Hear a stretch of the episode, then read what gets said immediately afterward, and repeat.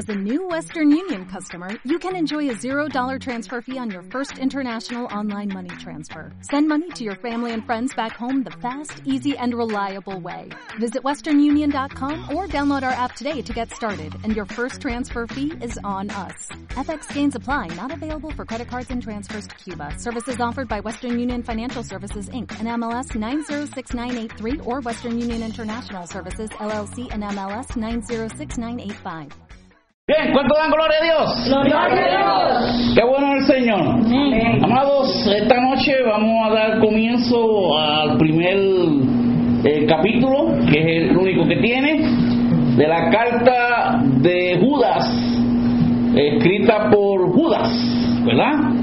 Y la palabra de Dios nos habla de cuatro individuos que tienen el nombre Judas, siendo el primero de ellos Judas Iscariote, siendo otro de ellos eh, el hermano de Jesús, uno de los hermanos de Jesús, siendo otro de ellos un evangelista.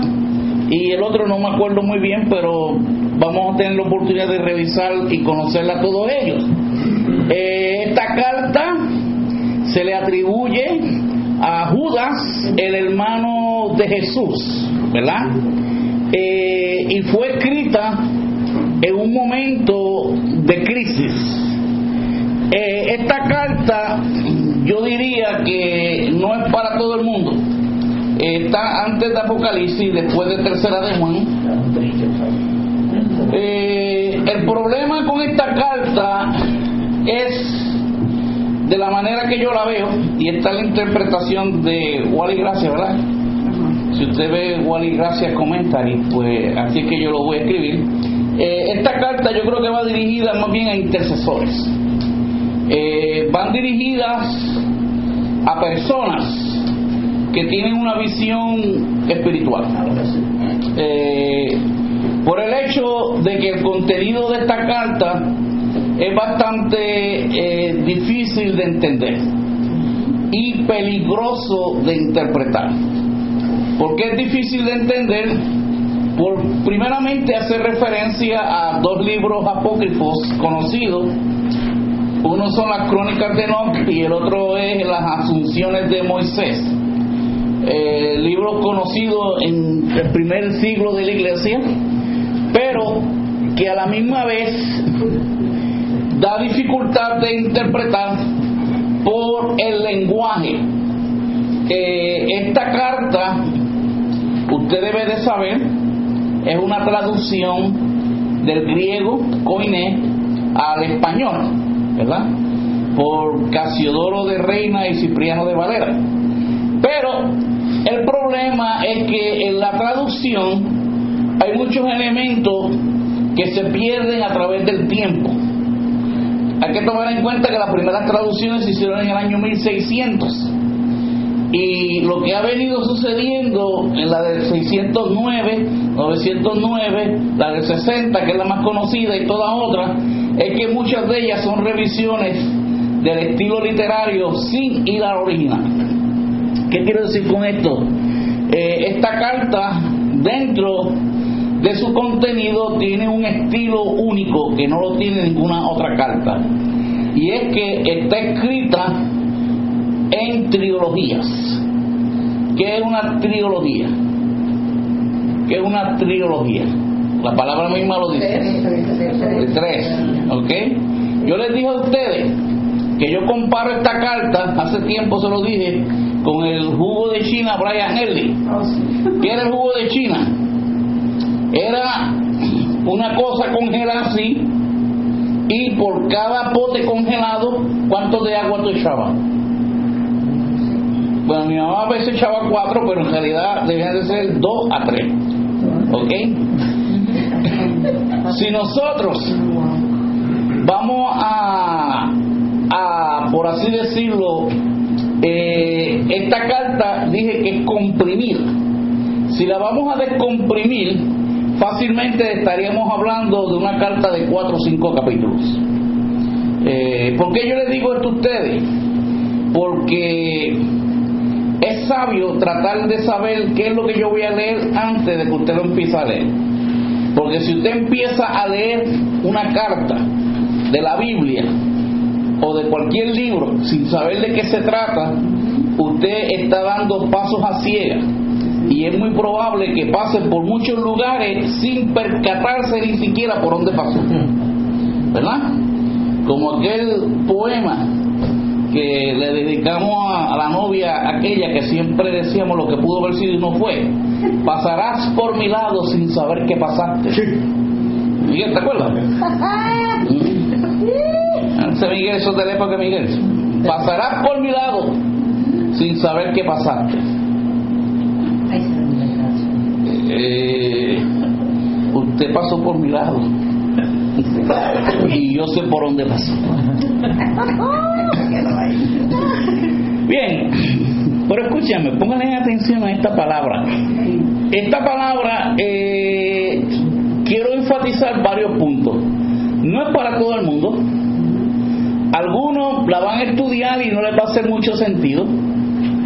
Pero el que tiene discernimiento, el que es intercesor por naturaleza, por llamamiento del Espíritu, va a encontrar en esta carta un alma poderosa para la lucha espiritual.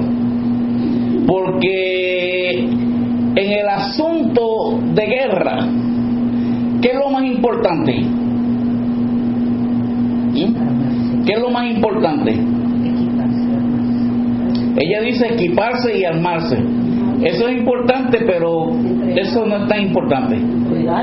Entrenarse es importante, es relativo aprender, estar preparado, saber defenderse, todas esas cosas que ustedes han mencionado son importantes, pero tienen que estar determinadas por algo. Lo que determina el alcance de una guerra, lo que determina qué armamento yo necesito, lo que determina cuánto entrenamiento voy a necesitar, lo que determina todas esas cosas es precisamente la estrategia de guerra, la inteligencia militar, ¿verdad? ¿Por qué? Porque si tú vas a atacar, digamos, a, una isla pequeña como Cuba, ¿verdad? Pues tú no vas a llevar 10 bombas nucleares y, y 50 portaaviones y qué sé yo. ¿Me entiendes? A lo mejor dos o tres barquitos resuelven el problema. ¿Me va siguiendo? Tampoco vas a mandar a todo el ejército de Estados Unidos para Afganistán y, dejar las otras áreas descubiertas. ¿Me, va siguiendo? Eh, hoy, antes de iniciar un ataque, se hacen el plan estratégico de guerra y se determina que la primera guerra va a ser con los misiles que hunden los botoncitos y, y, no hay ni un soldado allí, solamente bombitas que van cayendo. ¿Me va siguiendo? Y la última etapa en la guerra militar moderna es cuando entran a tierra, pero ya es para asegurar lo que ya han ganado. ¿Me, va siguiendo? Eh, uno no se lanza a la guerra sin conocer al enemigo. ¿Me va siguiendo? Pero hay otro elemento de guerra. Está la guerra donde todos los soldados tienen uniforme y tú sabes quién es el bueno y quién es el malo. Está la guerra de guerrilla, que tú no sabes quiénes son. Está la guerra de terrorismo, que mucho menos sabes quiénes son. Y está la guerra, la guerra fría, que es de los espías, de los agentes encubiertos. ¿Por qué yo digo estas cosas? Porque el propósito de esta carta de Judas es darte a ti la clave. Oye bien, es darte la clave para desenmascarar a los agentes encubiertos del diablo que están en la iglesia. ¿Y por qué esta carta no es para todo el mundo?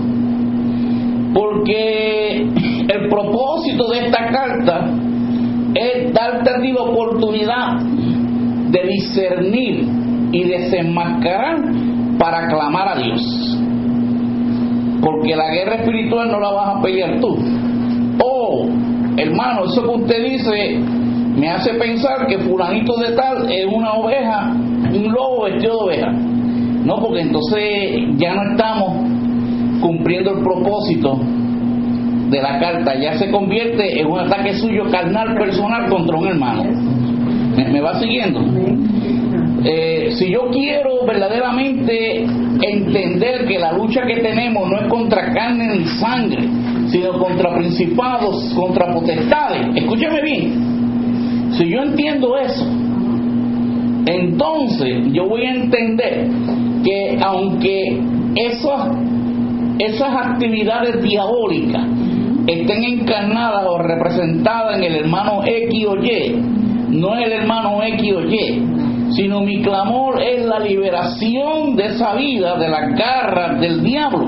Acuérdate la predicación que dimos hace un tiempo. No cometer el error de olvidarse de los mensajes. Tiene un efecto acumulativo y de secuencia. Acuérdese que el propósito del enemigo eran tres pasos.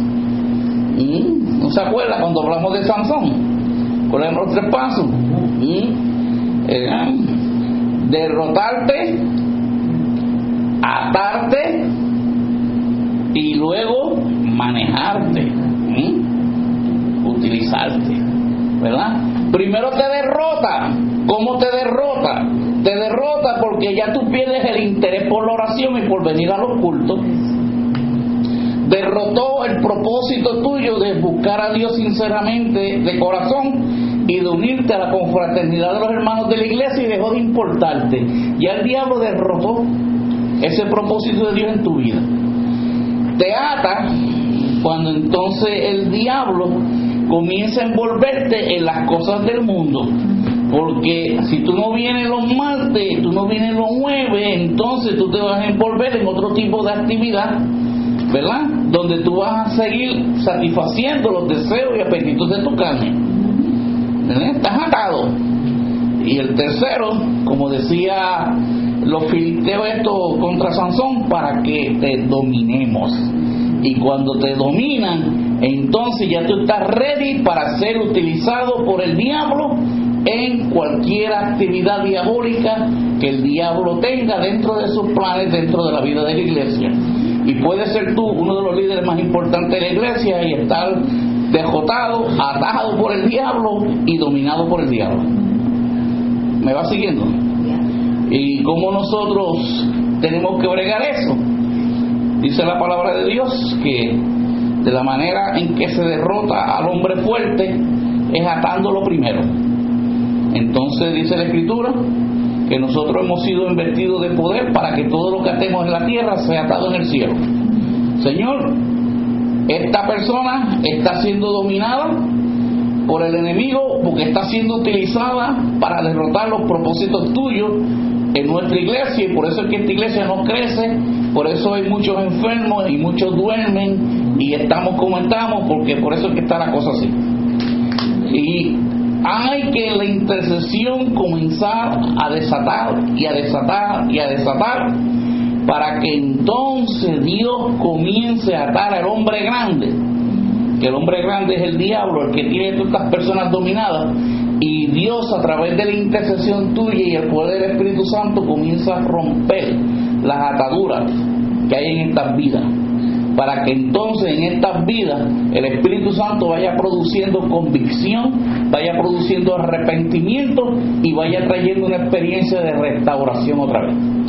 Y todo esto pasa a lo mejor sin tú dirigirle una palabra a la persona. Porque la queja tuya no es contra fulano o futano. La queja tuya es contra el enemigo que dejota las vidas, las ata y luego los domina. ¿Me, me va siguiendo? Si tú sabes eso y sabes la estrategia, pues entonces ya tú sabes cuánto se necesitan para esa intervención. ¿Me va siguiendo? Hay cosas que yo las puedo hacer solo. Hay cosas que yo no las puedo hacer solo. Hay otras cosas que hace falta un equipo de oración. ¿Me, va siguiendo? Pero tiene que ser un equipo maduro, sabio, que entienda lo que está haciendo. Allí estuvieron orando por fulano y tal. Yo no sabía que ella estaba atada por el diablo. Pastor, un cristiano puede ser atado por el diablo.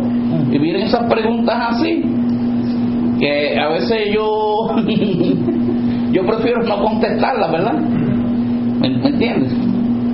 Pero yo creo que una de las cosas que, una de las verdaderas marcas que demuestran que usted es un verdadero intercesor, oiga bien para que no le pregunten después, una de las verdaderas marcas o evidencias de un verdadero intercesor es la confidencialidad. ¿Ok? Usted tiene que orar, clamar a Dios y callarse la boca. ¿Ok? Y observar lo que Dios hace. ¿Ok? Y en la medida en que usted ve que hay progresos en la vida de esa persona, sigue intercediendo y clamando a Dios porque el proceso Dios lo comenzó y Dios lo va a terminar. Y de esa manera que usted va a empezar a ver cambios en personas que nunca vienen a los estudios y de repente pueden empezar a volver. ¿Quién los trajo? ¿Quién los invitó? No sé. Dios prega con ellos, pero por la intercesión del pueblo. Pero si yo digo, esa gente nunca viene aquí, esa gente el otro, pues ¿qué estoy haciendo yo? Hablando en la carne, la frustración que uno tiene, porque esa gente no viene. Y eso no compone nada. ¿Me, va siguiendo? Mas, sin embargo, cuando uno clama a Dios y le dice, Señor, rompe las cadenas que tienen atadas a esta vida.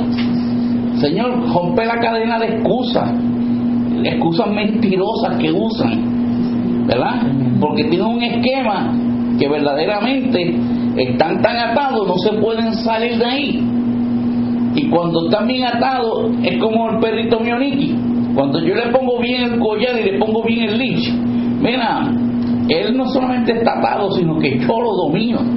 Porque si él quiere coger para allá, yo solamente lo arrastro y él, aunque sea con las patas así, pero va para donde yo lo llevo. Porque lo tengo atado. ¿Me va siguiendo? Pero si lo suelto, no hay quien lo coja. ¿Me va siguiendo? Así es la persona que está atada. El diablo la tiene cogida por el collar. Y yo creo que estas cosas las estoy diciendo porque en la medida en que entremos aquí, a los que son intercesores de verdad, rápidamente le va a venir un retrato claro. Porque esta carta es como un negativo que cuando le entramos al cuarto de la bombilla roja, tú vas a empezar a ver retratos y cosas. Y tal vez tú no veas caras de gente, pero tú vas a ver comportamientos de individuos que verdaderamente te indican a ti que son de Dios. ¿Me, me va siguiendo? Porque hay malas costumbres en la vida de la iglesia hay mucha irreverencia en la vida de la iglesia. Hay una falta de respeto grande contra Dios. A Dios se tiene como, como nada, mucha gente en la vida de la iglesia. Eso me va a dar coraje a mí, a mí me da pena, porque verdaderamente no saben a quién le están faltando el respeto. Y eso lleva a uno a que uno tenga que orar y clamar a Dios. ¿Para qué? Para que entonces Dios ponga convicción en los corazones de la gente que son irreverentes y se den cuenta de que, mira, con Dios no se juega. A lo mejor Dios permite o produce una situación en la vida que entonces tienen que llamar a las 10 de la noche a la mujer mía para que oren por ella, en desesperación. ¿Me, va siguiendo? Bueno, ahora te acuerdas de Santa Bárbara porque escuchaste el trueno, ¿verdad? Pues mira, Dios va a seguir mandando truenos a tu vida. Y ten cuidado, no te parte un rayo. ¿Ok? Porque hasta que no caen y se dan contra el piso, es que entonces no se dan cuenta que estaban yendo para abajo. Porque el que va para abajo no se da cuenta que va para abajo hasta que no choca con el fondo. ¿Ok? Algunos rebotan, otros no rebotan, otros se ploman allá abajo. Pero sea cual sea el caso, yo creo que es importante que usted entienda que esta carta escrita en teologías le va a despertar a usted los ojos espirituales para poder ver algo que tal vez otra gente no ve. El otro punto es el siguiente, si usted no entiende Judas, no va a entender Apocalipsis. Porque precisamente esa carta fue puesta antes de Apocalipsis por una razón bien importante.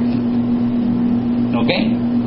Porque precisamente Apocalipsis habla de la apostasía final representada en la gran ramera y representada en todas estas cosas, pero el cooking de todo eso lo trae Judas, donde esto ya se viene desarrollando desde hace muchos años.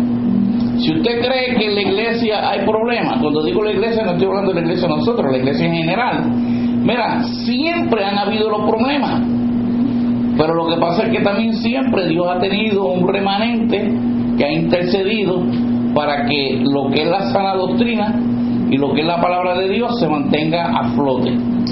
Eh, mi opinión humilde, hay iglesias que están completamente vendadas y no solamente hay personas que están atadas por enemigos, yo creo que hay iglesias completas que están atadas. Eh, esta mañana escuché una noticia que tuvo dos reacciones.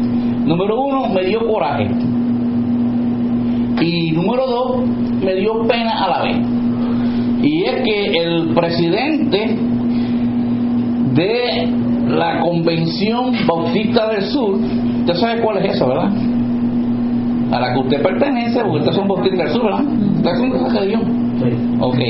Pues el presidente de la Convención Bautista del Sur, a nivel de Estados Unidos, hizo unas expresiones públicas donde decía que los bautistas, oígame bien, si no me cree, a mí no me importa, búsquelo, eso está publicado, que los bautistas tienen que pedirle perdón a los homosexuales, porque la iglesia bautista tradicionalmente ha condenado a los homosexuales y cree que verdaderamente no es, una, no es un choice, no es una decisión de ellos ser homosexuales, sino que hay algo más y la iglesia no lo ha visto y la iglesia ha sido injusta con ellos y la iglesia bautista del sur tiene que pedirle perdón a los homosexuales. Eh, quédese con eso, cámbiese de religión si quiere y luego usted va a ver donde todas las religiones, mira, no, te voy a decir una cosa, no va a haber ni una sola, ni una sola que no caiga en apostasía. Y que es la gran jamera, piense que es la gran jamera. ¿Ok? Así que la gran jamera no es la iglesia católica como muchos creen. Posiblemente hayan más católicos salvos de lo que tú crees. ¿Ok? Bien, ¿Por qué esta carta es importante? Estamos dando una introducción. Esta carta es importante porque nos advierte de muchos peligros. Vamos a buscar Hechos 20. Eh, Hechos 20, yo sé que ustedes, no sé si esto lo han leído alguna vez, el libro de los Hechos. Hechos 20, verso 28. Eh, estamos en la introducción, todavía no vamos a tocar ningún texto de Judas, ¿ok? Pero si yo no hablo esto, usted no va a entender nada de lo que cuando empecemos a leer Judas. Hechos 20:28 dice, por tanto, ¿qué? Mirad.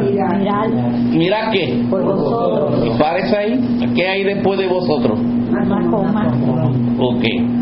Por tanto, mirad por vosotros. En otras palabras, mire, tómese un tiempo para reflexionar, para mirarse usted mismo. Cuando tomamos la cena del Señor, hay gente que cuando pasa me dan ganas de meterle con la bandeja. Hipócrita. Pero yo no puedo hacer eso porque me demandan. Votan al pastor de la iglesia. ¿Me entiendes? Por gente que van a meterle con la cosa por la cabeza. Porque son gente que no se dan cuenta en el lío que están metidos con Dios. ¿Verdad? Por su testimonio y por su estilo de vida. ¿Qué sucede? Cuando yo leo el pasaje de la Santa Cena, dice, si nos examinásemos nosotros a nosotros mismos, ¿qué? ¿Qué dice? Ay, Dios mío. Si nos examinásemos nosotros a nosotros mismos, ¿qué? No seríamos condenados. No seríamos condenados. Pero hay gente que ni siquiera se toma la molestia de examinarse, porque creen que están tan bien que no me tengo que examinar. ¿Verdad? Yo estoy bien, yo no me tengo que examinar. Oh, examínate, examínate. El que come y bebe indignamente será que culpado. Como aquellos que gritaban, suerte en la barra, tú vas a ser tan culpado como eso. Por eso dice la Biblia, muchos duermen. Por eso hay muchos enfermos también. Óyeme, hay muchos enfermos. Y no estamos hablando de enfermos de diabetes, de enfermedades crónicas. Hay gente que supuestamente no tiene razones porque están enfermos, pero no salen de una para caer en otra. Yo creo que es importante que la gente entienda que Dios te está tratando de dar un mensaje. ¿Mm? Eh, como decía una canción, ¿verdad? Si tú aprendes a vivir tu vida, como decía aquel que era un merengue, vive tu vida bastante complicada que la tiene. ¿Verdad que sí? se acuerda, Ana? ¿Se la cantaron ustedes? No, yo no me acuerdo. Ah, esto porque se ríe. ¿Pero se acuerdan? Yo lo oía. ¿Verdad? Bastante complicada. A veces ustedes en vez de cantar esos coritos de Manda Fuego Señor, vamos a cantar esas canciones de antes. Y yo creo que muchas caen mejor. Mira, úsate que te están velando. Sí, es verdad. ¿Mm? ¿Verdad que sí? Esa canción haría mucho más sentido que, que algunos coritos que, que en realidad no sé ni por qué los cantamos. Fuego. ¿Verdad? En Nueva York dicen que pasó eso seis años atrás. Sí, se quemó la iglesia, ¿verdad? Se quemó la iglesia, estaba el coge y coge. A ver si estaban pidiendo fuego, pero yo se lo mandó. Bien. La iglesia. Pero vamos a seguir leyendo Hechos 20. Ya usted cogió el mensaje, ¿verdad? Sí, por tanto. Mire, y aprenda a leer pausado, porque si no, nunca va a aprender la Biblia. Dice, mirad por vosotros y por todo el que, que el Espíritu Santo que, ¿ok? En ese caso, yo tengo la responsabilidad, primero, de velar por mí, para después poder velar por ustedes.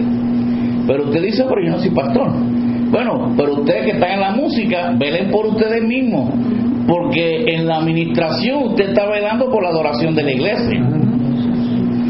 ¿Me entiende? Y si usted está cantando y usted ve que mientras usted está cantando hay otros que están charleando allá atrás, pues mira hermano, vamos a cantar, ¿verdad? O se pueden salir afuera a hablar, ¿verdad? O lo que sea, ¿verdad? Y vamos a ver dónde se va a sentar la gente si vamos a la cafetería. Y dice, para apacentar, ¿quién? La, iglesia Señor. Apacentar quiere decir eh, alimentar, cuidar, ¿verdad? La cual el que a ti no te ha costado nada y a mí personalmente no me ha costado nada. La iglesia le costó al Señor su sangre. Mira, ¿tú sabes lo que significa que el Señor me delegue a mí lo que le costó su sangre? ¿Mm? Yo no puedo ser irresponsable y me separaron con la iglesia del Señor o utilizarla como un negocio para mi propio beneficio. ¿Me, me va siguiendo? O tampoco es un negocio que yo voy a chequear cómo va la cosa de vez en cuando y deme el reporte y no hagan nada sin mi opinión. Hay que tener mucho cuidado, tú no eres dueño de la iglesia. La iglesia no es tuya. Y hasta donde yo sé solamente hay un pastor, ¿verdad? Bien, no, hay otros porque a veces cuando los hermanos dicen orar por los pastores, yo digo, ¿qué otro pastor está hablando? Si se refiere a mi esposa, ella es la esposa del pastor, ¿verdad? Sí. Eh, solamente hay un pastor hasta ahora, ¿verdad? Mañana puede haber otro. Dice, porque yo sé que después de mi partida, que Entrarán en medio de vosotros, que que no perdonarán al que no perdonarán al rebaño. Pablo está hablando a la iglesia de Éfeso, la iglesia de los lugares celestiales, la iglesia donde él habla de ponerse la armadura de Dios, la iglesia donde él habla de los dones del Espíritu, donde él habla de los cinco ministerios de maestro, de pastor, de apóstol, de profeta, de misionero, todas esas cosas. La iglesia donde él habla de que por esta causa yo doblo mis rodillas para que sean fortalecidos con poder, ¿verdad? La carta que dice eh, andar, ¿verdad? En el Señor como es digno, ¿verdad? De Él, ¿sabe? Eh, la carta, he dicho ya varias veces, es el resumen de la enseñanza que Él dio a esa iglesia. En otras palabras, fue una iglesia bien enseñada. Los pastores que tuvo fueron tres, y los tres pastores fueron, yo diría que no hay mejores pastores que eso. El primer pastor fue Pablo, el segundo fue Timoteo y el tercer pastor fue el apóstol Juan. Y, y en Apocalipsis, el mismo Juan, por revelación de Jesucristo, la acusa de haber perdido el primer amor. Quiere decir que una iglesia como la de, como la de nosotros, por más buena doctrina que uno enseñe, por más buena palabra que uno trate de comunicar, con mucha más fuerza el enemigo va a tratar de establecer un nido y sembrar cizaña y llevarse unos cuantos, porque aquí no están todos los que están el domingo. Y mientras el Señor trabaja aquí con ustedes, el otro trabaja con los otros que no están aquí. ¿Ok? Mm, ¿Se acuerda la pregunta de Jesús? Cuando sanó los diez leprosos, que uno vino para atrás. ¿Cuál fue la pregunta que él le hizo? ¿Qué, qué preguntó? ¿Y los nueve qué? Y si yo pregunto, ¿qué están haciendo los otros 40 o 50 más miembros que de esta iglesia que no están aquí hoy? ¿Qué están haciendo ahora? ¿Mm? Ok. Bueno, yo no estoy diciendo que tienen que venir, porque uno puede todavía venir a la iglesia y perderse. ¿Usted lo sabía? Pero es una pregunta preguntativa, porque el problema es que el remanente tiene una responsabilidad bien grande. Porque el ataque del diablo, mi hermana María, es un ataque sin piedad. ¿Usted cree que el diablo le va a dar pena de usted? Mire, disculpe que haga este ejemplo. El diablo puede enfurecerse tanto con el gozo que hay en usted, con el cambio que hay en su vida y como usted está proclamando que puede hacer que se vire el piso, el cocote por la escalera, caiga allá abajo como una pana. Y ni siquiera todo lo que estemos aquí la podemos levantar y ya la hermana María no puede venir más a los estudios. Por eso le digo, mire, mejor baje sentadita, baje con cuidado, tenga mucho cuidado. Que me cuida para la quinceañera. Así yo bajo de lado también. yo bajo de lado. Sí, yo me cuido, yo me duermo en la sala. Mi esposa dice y que yo que ronco porque yo no me escucho. Me duele el brazo, me duele todo. Pero yo digo, Señor, yo no puedo dejar derrotar, ¿verdad? Mientras yo pueda, ¿verdad? Mientras yo pueda, yo quiero hacer precisamente lo que el diablo no quiere que uno haga. Porque el diablo no quiere que uno enseñe palabras. ¿Qué tú te crees que el diablo quiere? Que yo lo ponga a usted aquí a hacer manualidades todos los jueves. Véngase muchachos, vamos a practicar aquí un rompecabezas que traemos. Vamos, de 500 piezas. Eh, José David, tú por allá, usted por acá. Vamos a ver, y el que gane le regalamos una bolita de menta. ¿Ok? Y nos gozamos, ¿verdad que sí? Para eso me voy para la iglesia católica y voy a jugar bingo, a lo mejor me puedo ganar algo, ¿no? ¿Verdad? Mejor no vamos a jugar bingo. A lo mejor ganamos algo allá. Por eso usted tiene que entender, si usted es intercesor, tenga cuidado, porque el diablo es malo y no perdona al rebaño. Dice, lo que pasa es que Pablo estaba como estaba Nehemías.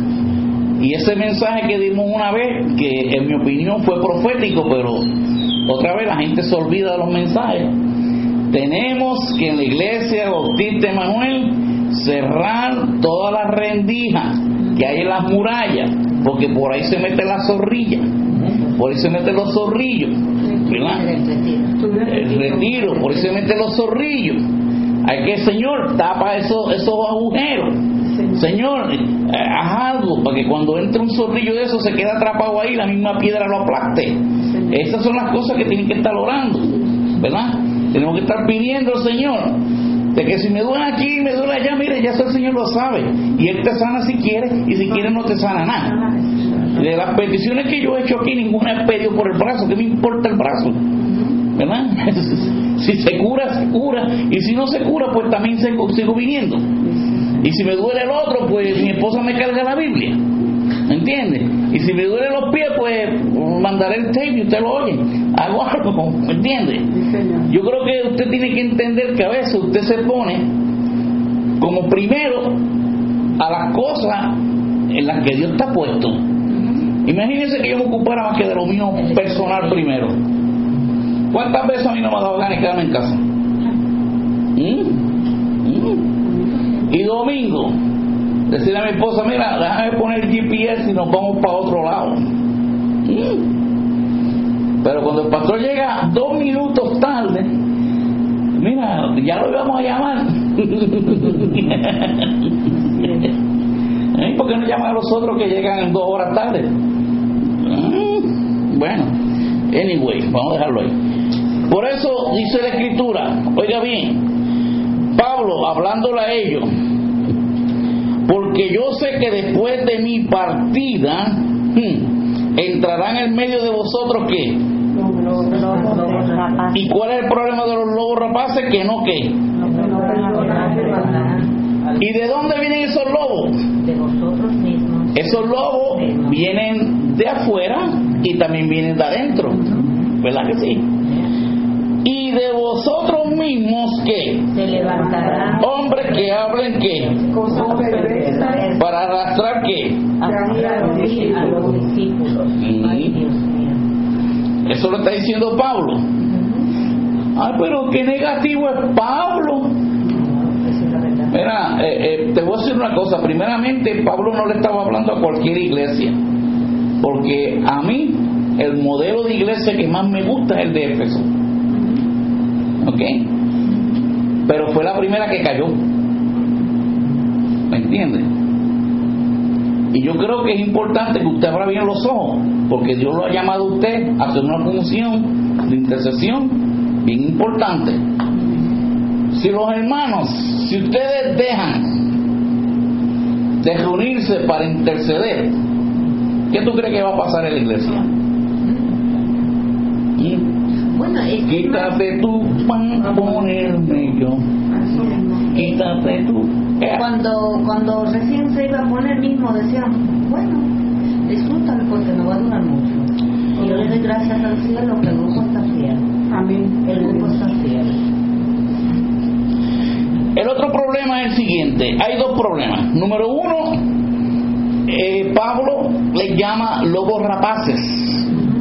Lobos rapaces quiere decir que tras de ser lobo son de esos lobos feroces que no perdonan a nadie. No es piedad.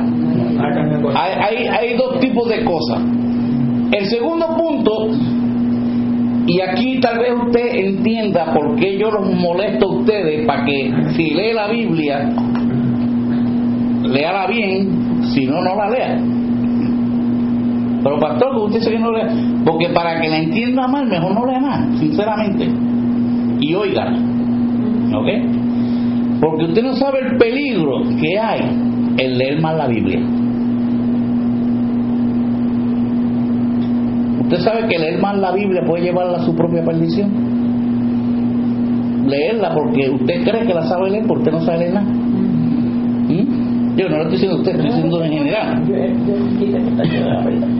Vamos a buscar segunda de Pedro. Y todavía no hemos entrado a Judas. Vamos para allá. Se- segunda de Pedro.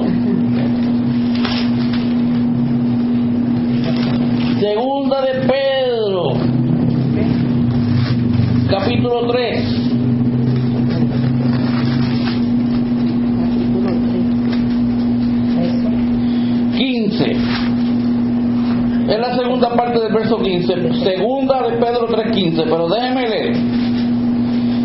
Dice la escritura, y tened entendido que la paciencia de nuestro Señor es para qué? Para salvación. Bien, como también nuestro amado hermano qué? A Según la sabiduría que...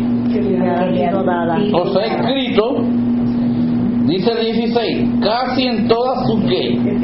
¿Sabes lo que es la epístola? No son las pistolas, es la carta. Ok. Eh, a la hermana, dele dos o tres páginas para atrás. Dos o tres páginas para atrás. Dice, casi en todas sus epístolas, hablando en ella de estas cosas, entre las cuales que, Hay algunas difíciles de entender. diga eso otra vez en voz alta. Hay algunas difíciles de entender. Bien, yo le he dicho a ustedes, no toda la Biblia es fácil. No toda la Biblia es fácil. Hay cosas que son que Difíciles. una de las cartas más difíciles es la de Judas. Mire mi hermana María, espero que tenga el texto y todos los demás. ¿Cuál es el problema? Dice, las cuales los que indoctos son individuos que no tienen el estudio y la preparación en el arte de la lectura. ¿Ok? Y los que Inconstantes. son las personas no comprometidas y de no mucha convicción. Como el hermano Juan de los Parlotes, que había uno que iba a las reuniones de la Junta solamente cuando había que tirar un bombazo. Y, y, y- y- hermano estaba tan fuera de tono y tan fuera de contexto que yo lo llamé y le dije, mira, tú y yo nos vamos a reunir en el Dunkin' Donuts que está cerca de tu casa y vamos a resolver esta vaina. Y ya, ya me apesta lo que estás hablando. Chacho, se cambió de iglesia, papucho. Bien. A veces que uno tiene que guapiarse. Y eso, yo digo, bueno, guapiarse en el Señor. ¿Verdad? Porque Pablo no se la dejó montar. ¿Ok?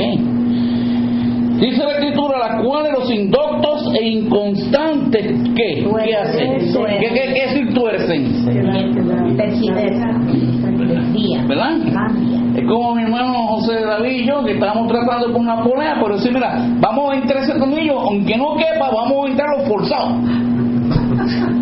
Va a entrar, pero va a romper la, la. Bueno, hasta nos sobró una pieza de la guagua que se cayó y no sé de dónde es. Pero anyway. Pero, ah, Miguel, una goma 16, tú la quieres meter en un aro 20. No cabe. No, no, pero tú la vas a forzar. ¿Qué va a pasar? ¿La vas a romper o te rompe la mano? Una de dos. O se doble la. O se dobla el camón, ¿verdad?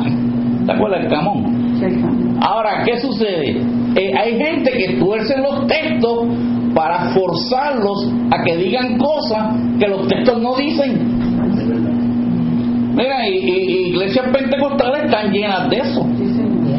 Y también hay iglesias bautistas que también tuercen la escritura bien nice. Porque tan malo es el legalista que todo es pecado y todo es del diablo, como el otro que cree que todo es amor. Y con amor un día va a aparecer en las pailas del infierno. ¿Ok? Sigue creyéndote que Dios es amor y no fuego consumidor. ¿Mm? Sigue creyendo. Como dice Hebreo, a dura cosa es que eres malo del Dios vivo. Mira, yo le tengo más miedo a Dios. Y cuando digo miedo, no es que yo esté asustado de Dios, pero yo le tengo, yo, I don't mess with God. Yo, eh, hay que tener mucho cuidado con Dios. Y en la medida en que tú conoces a Dios y tú tienes una revelación de Dios más clara en tu vida, más cuidadoso te pone. Más cuidadoso te pone. ¿Verdad? Porque tú sabes lo que eso significa. Con Dios no se juega. Dice, esta gente, esto es lo que Pablo está hablando, ¿verdad? Los lobos rapaces son gente especialista en torcer la Biblia. Porque mira, ningún lobo rapaz te va a venir a ti a decir una cosa que tú sabes que está mal, sino que te vienen con una, una labia, te vienen con una retórica y te voy a decir una cosa, ¿tú sabes qué es especialista el diablo? ¿Mm? En dar el supuesto amor que es hacer sentir bien a la gente. ¿Por qué las iglesias de falsa doctrina están llenas? Porque la gente se siente bien, la gente los tratan bien, la gente son bien atendidos y el diablo sabe que cuando tratan bien a una persona, que cuando ellos tienen un problema de doctrina, pero eso es nada, pero no son tan hipócritas como los bautistas. Esta gente sí son buenos. Me tratan muy bien, me van a buscar a la casa, me preguntan si hace falta leche en la casa, se preocupan de mí, me van a ver al hospital, me van a visitar, me hacen de todo, me van a llevar para el infierno también, pero estoy contenta. ¿Pues que usted cree que una falsa doctrina la, va a tratar mal a usted? Vaya los testigos de Jehová. Mire, ellos suavecito le sacan el billete para el salón del reino y, yo no he visto iglesias más tremendas que ahí en Hanford, aquí, detrás de DCR. Y no diezman. no. No, claro que no, pero lo dan casi todo. Sí. Me, me va siguiendo. Y si usted se va a morir, lo que usted tenga lo da. Porque usted quiere de los 144 mil o no. ¿En qué quedamos? ok, ya lo escucho. Pues ustedes se dan cuenta. Por eso hay que tener mucho cuidado. Y el problema es que nosotros a veces nos actamos de que tenemos buena doctrina, y eso a veces yo hasta lo cuestiono. Eh, tenemos tal vez una buena doctrina en teoría, pero no tenemos buenos practicantes. Ese es el problema que tenemos en la iglesia nosotros. Ojalá tuviéramos buenos practicantes, ¿verdad? Eh, pero, ¿qué sucede? Dice Pablo, como también tuercen las otras que. Y escritura está escrita con letra que. Ajá. ¿Y, ¿Y para qué las tuercen? Para su propia qué? Perdición. Tenga cuidado como dicen por ahí, un texto fuera de contexto es un pretexto, ¿verdad? Un texto fuera de contexto es un pretexto. Y tenga cuidado porque hay mucha gente que con un texto hace una doctrina y con un texto trata de dominar la vida de la gente. ¿verdad? Hay hombres que abusan a sus mujeres porque le dicen, la palabra dice que tú te sujetas a mí porque yo soy la cabeza del hogar. Pero se olvidan que Pablo dice que la mujer se sujeta al hombre en la medida en que el hombre se sujeta a Cristo. Y también la palabra dice, sujetaos los unos a los otros. A los otros ¿Verdad? Y sujetaos a las autoridades, ¿verdad que sí? Y si el hermano es un hermano cristiano promedio mediocre y la esposa es una diaconisa, ¿dónde está la autoridad? ¿Quién se somete aquí? Me va siguiendo. Interesante muchas cosas. Así que hay que tener mucho cuidado y yo le insisto, lea la Biblia con cuidado. Yo a veces, para leer un par de pasajes, y mi esposa lo sabe, yo me cojo varios días y a veces hasta un par de semanas. Yo he estado ya como tres o cuatro semanas, hasta mandé comprar libros específicos y he hecho 20 mil investigaciones. ¿Cómo voy a empezar este estudio? ¿Por qué? Porque eh, eh, uno tiene que saber lo que va a hablar. Pero también uno tiene que asegurarse que en la medida en que uno comparte esto, levanta tu nivel de confianza en lo que Dios quiere hacer contigo, tu nivel de responsabilidad por lo que tú vas a recibir del Señor y la revelación te va a ayudar a seguir hacia adelante. No es para que ninguno se cuite y diga, no, malo, yo no quiero ser más intercesor porque esto está fuerte. Mira, ninguno que pone la mano en el arado y mira para atrás es digno del reino de Dios, ¿verdad? Contrario, diga, vamos a seguir para adelante. En el nombre del Señor. Y entonces, Dice la palabra de Dios que esta carta de Judas, eh, no lo dice la Biblia, lo dice la historia, eh, se escribió como para el año entre el año 65 y 70. Se presume que fue para después que le tumbaron la cabeza a Pablo. Eh, le escribió Judas, hermano de Jesús, y era un misionero y él era casado ¿verdad? ¿Y cómo yo sé que era casado? ¿Mm?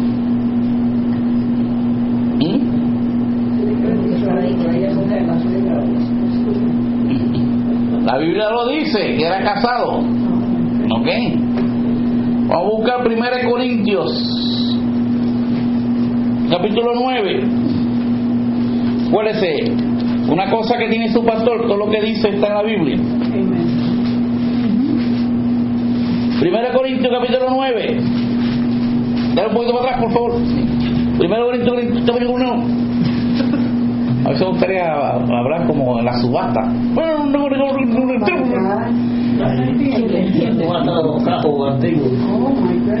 Primera de Corintios capítulo 9 verso 5 Pablo dice no tenemos que derecho de traer por nosotros una hermana por mujer como también los otros apóstoles ¿y quién? y los hermanos del Señor Oh, ok.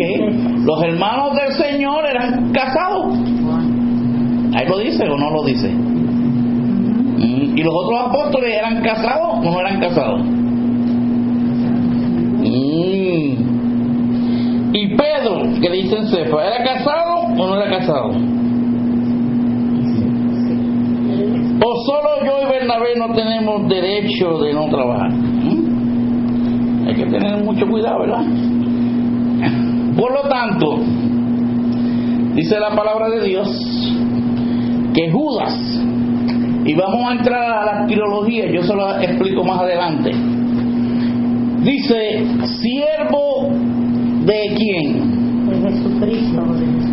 Óyeme bien, Judas era hermano de Jesús, pero no era hermano de Jesucristo.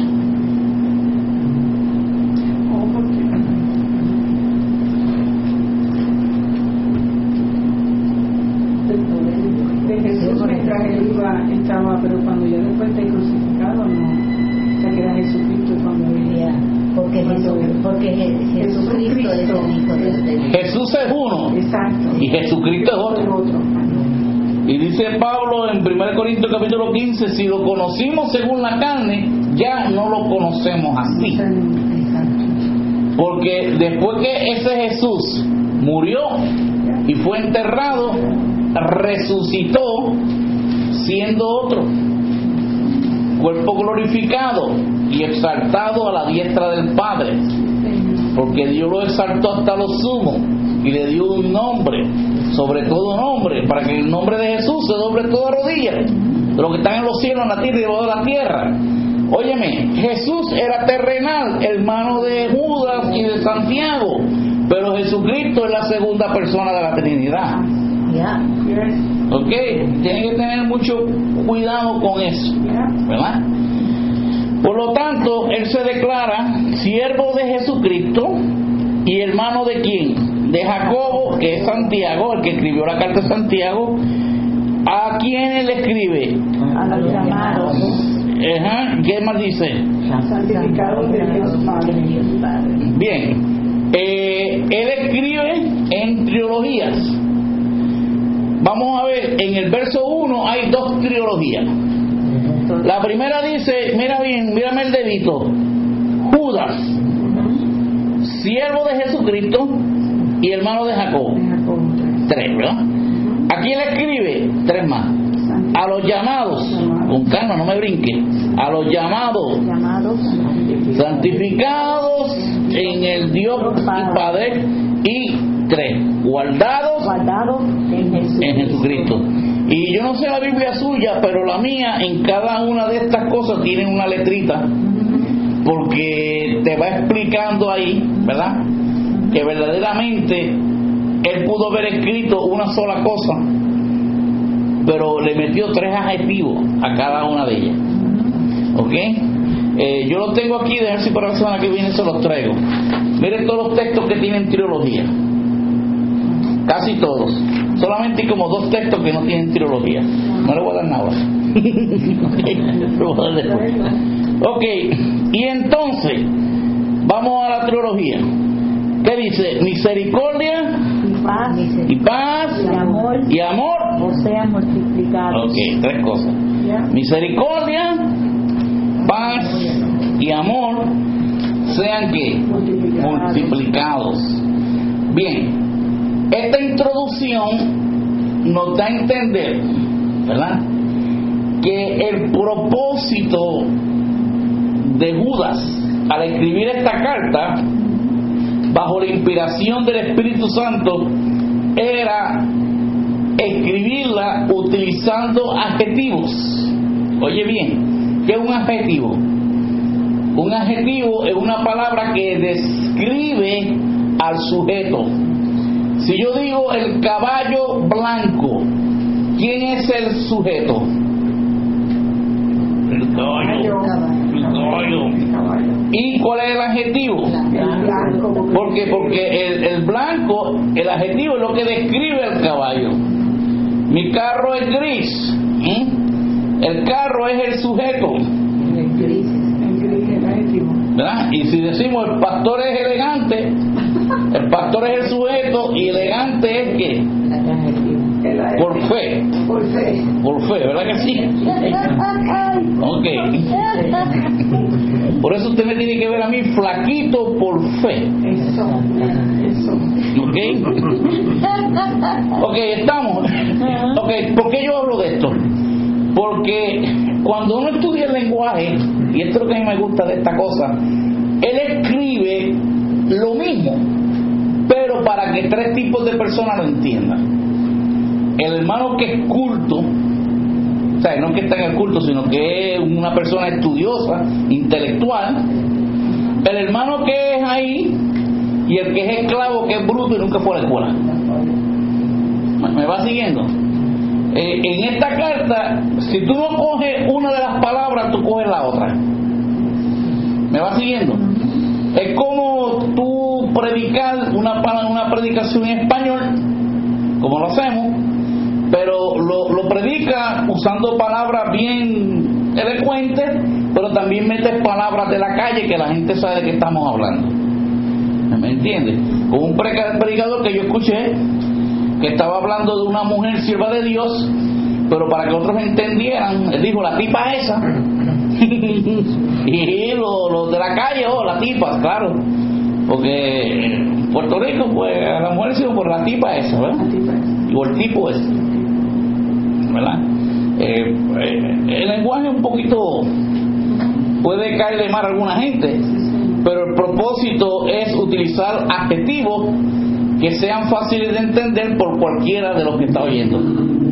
¿Por qué? Porque él no le escribió una carta a los intelectuales, él escribió una carta para que el pueblo que estaba en la dispersión pudiera comprender este mensaje tan importante para los últimos días. Mira, y los últimos días empezaron ya en aquel tiempo, todavía estamos los últimos días. Bien, vamos a, a- a leer solamente el primer verso 3, aunque lo vamos a empezar de nuevo la semana que viene. Dice, amados, ¿verdad? Por la solicitud que tenía de escribiros acerca de vuestra común que él tenía el deseo de hablar con ellos acerca de la maravillosa salvación en Cristo Jesús. Pero el Señor le cambió el mensaje. ¿Verdad? Y él dice, me ha sido necesario escribiros, exhortándoles, es decir, encarecidamente pidiéndoles a que contendáis, quiere decir que peleen ardientemente por la fe que ha sido una vez dada a los santos. Hay un mensaje de alerta y en la última llamada hay mucho de ese mensaje, de que estamos en los últimos días y el llamado es a pelear, no como la iglesia en Puerto Rico que tiene de nombre defensores de la fe, sino de práctica ser defensores de la fe de verdad. Tenemos que defender la fe, porque la fe está en peligro. Cuando el presidente de la Asociación Bautista del Sur, la iglesia de la que ustedes son miembros, dice que hay que pedirle perdón a los homosexuales, ¿qué va a hacer la iglesia Bautista Emanuel? Se va a quedar callada la boca, ¿verdad? Mm. Ah, hay que hacerle caso al presidente, ¿verdad? Por esa razón ha habido muchas eh, eh, denominaciones que se han desbandado. Aquí mismo la, la episcopal que nombraron un obispo homosexual y unas cuantas iglesias se desbandaron de eso. Hicieron su propio concilio aparte porque ellos entienden que la práctica homosexual no es compatible con la escritura.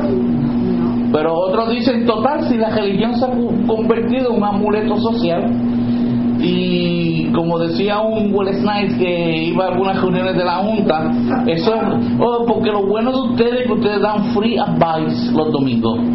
Oh, yo doy free advice. Yo doy free advice. Eh, bueno, si tú no tienes mi ofrenda, pues posiblemente lo cojas de gratis, pero tú una cosa. Eh, eh, este no es free advice. Eh, este advice está, y un advice es una, un consejito, eh, esto tiene un precio, tú vas a responder por eso.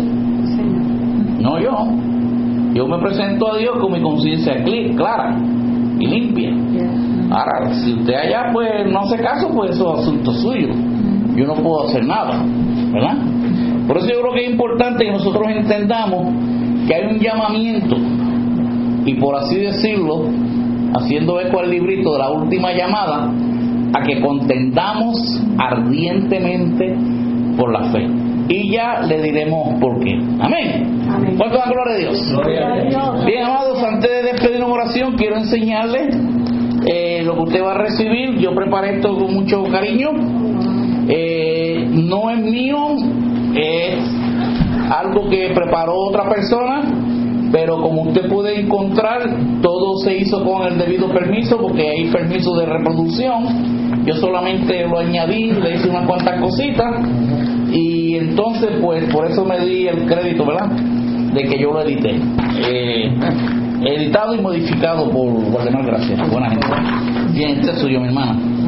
Bien, pero en lo que lo reparte vamos a hacer una palabra de oración. Y en esta oración yo lo que quiero que usted entienda que usted no puede faltar los jueves. No, este libro es interesante. Eh, usted tiene que leer ese libro y tiene que traerlo. Y no me diga que se le quedó porque hacemos que lo vaya a buscar. Yo voy para Puerto Rico el lunes cuando venga. ¿Verdad? Te damos cuando. No, no, llévatelo, llévatelo. Bien, vamos, vamos ahora, vamos a darle seriedad a la oración. Señor, en el nombre de Jesús. Gracias, Padre. Gracias te damos, Señor, en esta hora Gracias. que apenas estamos introduciendo el libro de Judas. Señor. Señor, yo creo que es importante que tú pongas en nuestros corazones el sentir que tú pusiste en Judas para entender la urgencia de este llamamiento a contender ardientemente por la fe. Porque después de la partida de Pablo entraron lobos rapaces. Que destruyeron la iglesia de Éfeso haciéndola perder su primer amor. Señor. Señor, yo te pido que en esta hora tú que has puesto sobre nosotros la responsabilidad de pastorear un rebaño, Sí, Señor. permita, Señor, que podamos ser diligentes, que podamos ser atalayas, que podamos estar alerta, que podamos estar, Señor, en cadena de intercesión para proteger este rebaño, el cual tú compraste con tu sangre. Ayúdanos, Señor, y danos el discernimiento, porque te lo pedimos y te damos gracias. En el nombre de Jesús. Y el pueblo de Dios dice, Amén. qué bueno el Señor. Saludados unos a los otros. Amén.